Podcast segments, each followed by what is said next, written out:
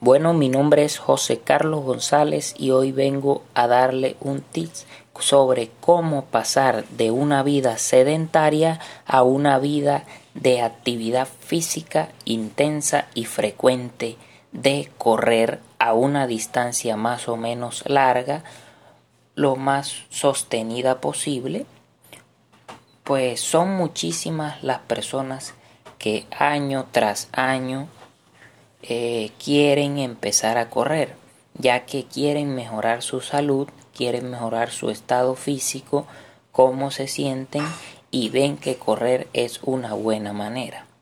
Están en lo cierto, pero también es cierto que muchas personas abandonan esta actividad física a la semana o al mes.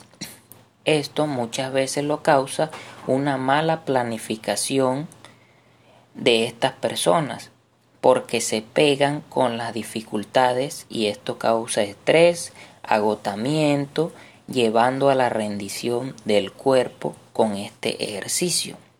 ¿Cómo podemos empezar esta actividad física sin que nos vaya a aburrir en esta etapa de entrenamiento?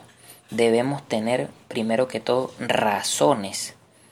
Para empezar a correr la primera razón es que vas a sentir mejor en general, te vas a sentir mejor en general.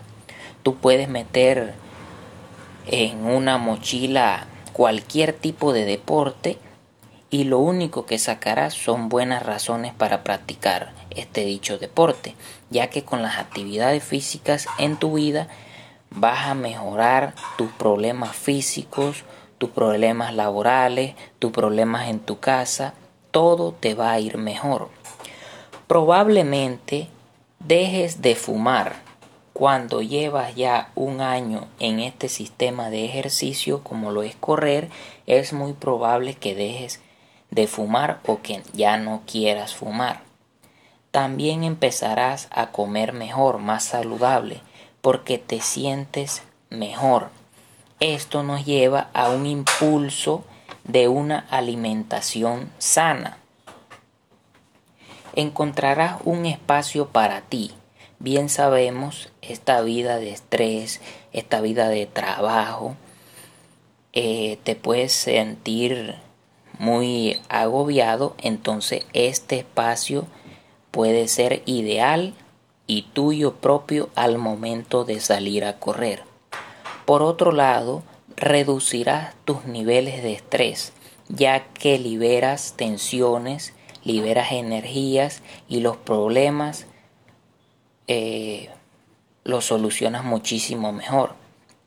Estimularás tu espíritu de superación y de lucha que te sirve para muchas otras circunstancias, ya que puedes reparar muchos problemas con este método como lo es correr porque liberas muchas energías positivas y libera y este sacas las energías positivas, este negativas. Te doy unos consejos. Te propongo metas cortas, deja que tu cuerpo se adapte poco a poco si empiezas con un con un un trayecto muy largo y no lo logras, te vas a sentir agobiado, te vas a sentir muy mal, ya no querrás seguir corriendo porque piensas que fallaste. Otra, por otro lado, puedes buscar compañía para cuando llegue el día que te entre la pereza de salir a correr, llegue tu compañero y te diga, vamos amigo, podemos lograrlo. Y te levantes con él. La crisis llegará, prepárate para eso, para que la superes, que haya fallado tres días y digas, bueno, puedo salir, voy a salir. Esa crisis va a llegar. Entonces prepárate para eso. Primero que todo vamos a empezar caminando, porque si empiezas a correr de un estado sedentario, vienes de un estado sedentario, si empiezas a correr de una vez te va a dar mareos, te va a dar fatigas y lo más probable es que te puedas desmayar o no seguir trotando porque llevas mucho tiempo sentado.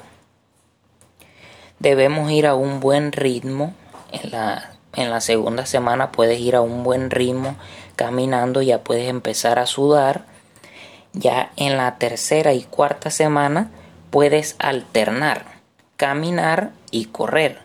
¿Cómo caminar y correr?